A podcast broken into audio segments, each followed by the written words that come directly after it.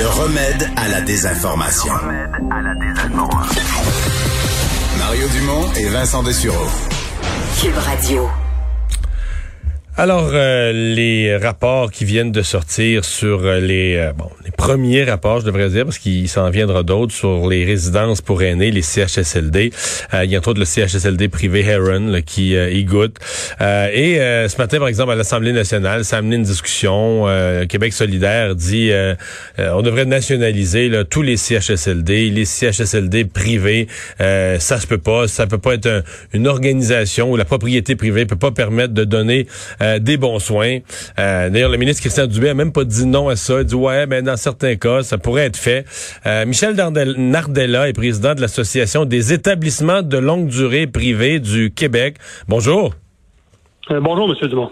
D'abord, comment vous vivez le, débat actuel? Est-ce que vous sentez que vous êtes tout à coup injustement visé ou vous comprenez que, ça, que, ça, que cette tempête-là arrive?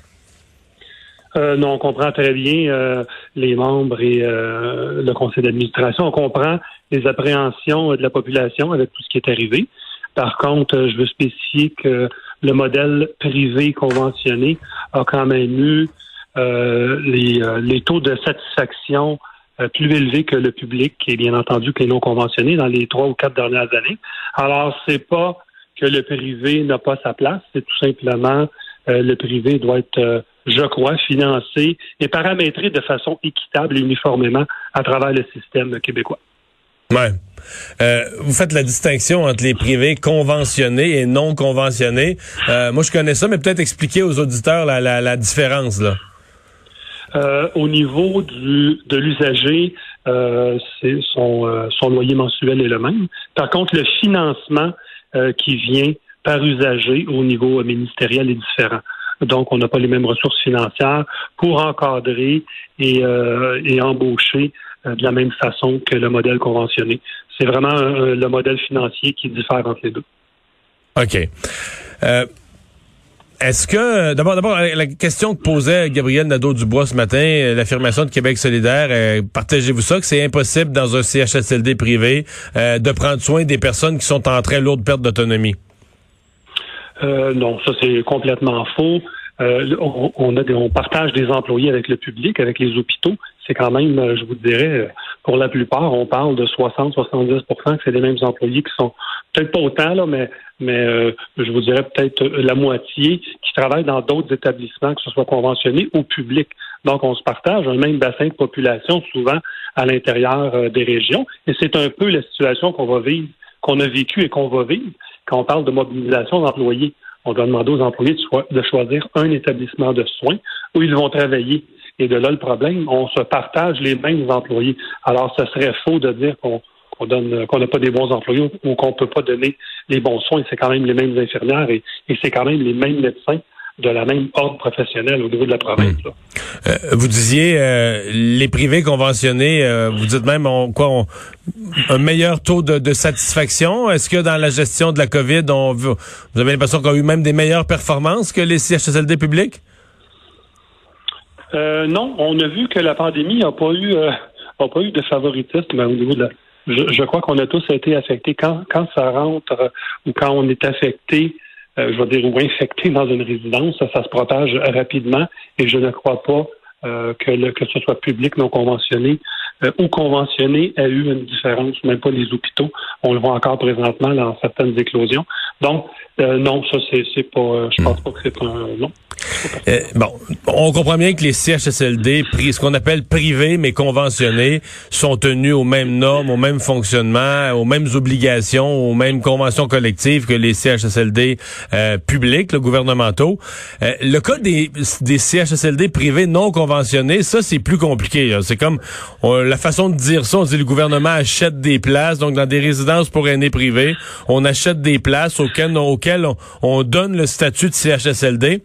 Est-ce que ça, dans votre organisation, vous défendez ça? Est-ce que vous sembliez tout à l'heure laisser entendre que vous êtes plus inquiet de ce modèle-là? Euh, je comprends pas tout à fait votre question. Mais les CHSLD privés, mais non conventionnés, là. C'est plus la même chose du tout, là. Euh, non, c'est avec le temps, avec les années, surtout les dix dernières années, on a eu euh, les mêmes normes à respecter que le modèle conventionné ou le modèle public. C'est seulement que le financement n'a pas suivi. Par contre, les visites ministérielles et, et l'agrément euh, au, niveau des normes, des procédures et des processus ont été identiques et d'ailleurs imposés. Euh, et c'est pour ça qu'on a créé l'association pour dire, écoutez, maintenant que vous voulez qu'on soit comme les conventionnés, comme les publics, on doit recevoir le même financement pour être capable d'atteindre ces mêmes hmm. exigences. La résidence Aaron, est-ce que c'est un de vos membres? Euh, oui, c'était un de nos membres. OK. Pourquoi vous dites c'était? Vous, il est sorti de l'association? Vous l'avez sorti de l'association? Euh, lorsque euh, le, la situation est, est, arrivée, on a, on a, on a, je vais dire, euh, mis un, pas un terme, mais on a suspendu le, son adhésion temporairement le temps des enquêtes. Et puis euh, le, dénouement de tous les enquêtes, y compris euh, civil et les actions et le, le côté policier, on, on, a décidé d'attendre le, cours des événements. Donc, vous avez mis ce membre-là sur la touche euh, compte tenu de la gravité des événements? Oui, effectivement. OK. Euh, est-ce que vous êtes inquiet pour la deuxième vague? Si vous parlez au nom de vos résidences, là, on voit le nombre de cas augmenter. Euh, les cas identifiés jusqu'à maintenant ont été surtout parmi des populations plus jeunes, quoique on commence quand même à voir le retour de la maladie dans quelques CHSLD. C'est entre autres le cas à Québec. Est-ce que vous avez peur pour la deuxième vague? Ce qui pourrait arriver en octobre, en novembre? Je, je crois que j'ai peur pour l'ensemble de la population. Euh, vous avez un bon point. Euh, Monsieur Dubé en a parlé à, euh, son point de presse ce, midi ou à une heure. Euh, les gens, les jeunes, se pensaient à l'abri ou, un petit peu moins, ils étaient moins inquiets de tomber très malade. Par contre, ces mêmes personnes-là ont des enfants, vont à l'école, les professeurs, et là, la propagation revient et ces gens-là, indirectement ou directement, travaillent dans des CHSLD, que ce soit à l'entretien, euh, à la cuisine, comme préposé, comme infirmière. Donc, c'est sûr euh, que j'ai peur. Euh, nos membres ont peur. On, on on a mis toutes les choses en place. On est, on est prêt. Plus qu'au printemps? Oui. oui, ben écoutez, on a parti le premier mois en disant on met pas de masque, on tous dans le coude. Alors, on est loin de ça maintenant. on est pas mal plus près. Est-ce qu'on va empêcher euh, le, virus d'entrer? Pour les gens asymptomatiques qui ne font pas de fièvre. Il y en a peut-être un ou deux qui vont passer euh, euh, sans qu'on s'en aperçoive. Puis je, souhaite que non. Mais oui, on est tous craintifs parce qu'on a vu c'était quoi. On a vu des employés s'effondrer, démissionner, manquer, manquer de, de, ressources la nuit, le soir. Alors c'est sûr qu'on ne veut pas vivre ça. Et on est en train de mobiliser les employés et aussi euh, on a plus d'employés en place pour attaquer la deuxième vague. Les 7000 nouveaux qui sont formés, est-ce que vous avez, eu, vous avez eu votre part là-dedans? Non, on n'a pas eu accès. On a signé des ententes avec le gouvernement donc euh, et des contrats pour les. Donc vous avez dû trouver ailleurs de nouveaux employés. On est en train, on est en pourparlers avec le ministère sur un plan d'action pour euh, mobiliser des employés en surplus dans nos établissements privés non conventionnés. C'est le ministère qui prendrait en charge ces ajouts-là. Hmm. On, est, on, est, on est à travailler ça. J'ai d'ailleurs une, une, rencontre demain. Euh, je reviens sur euh, toute l'idée de nationalisation, de dire ça peut pas rester privé. Quand même, Christian Dubé ce matin, François Legault l'avait déjà évoqué dans le passé. Christian Dubé ce matin n'a pas fermé la porte. Est-ce que euh, les membres de votre association ou vous-même avez eu au cours des dernières, des dernières semaines, des derniers mois, des, des, mains tendues ou des offres ou des menaces du gouvernement euh, voulant euh, vous, racheter, vous, vous nationaliser? non. ce qu'on a eu et ce que les discussions qu'il y a eu, c'est qu'on va harmoniser le financement de façon équitable pour toutes les privés non conventionnés ce serait un contrat transitoire jusqu'au moment de conventionner euh, la majorité des établissements privés. C'est ce qui était sur la table. Pour ceux qui ne seraient pas conventionnés, euh, au moins il y aurait un modèle financier équitable pour être capable de, euh, de rencontrer les exigences puis les normes demandées.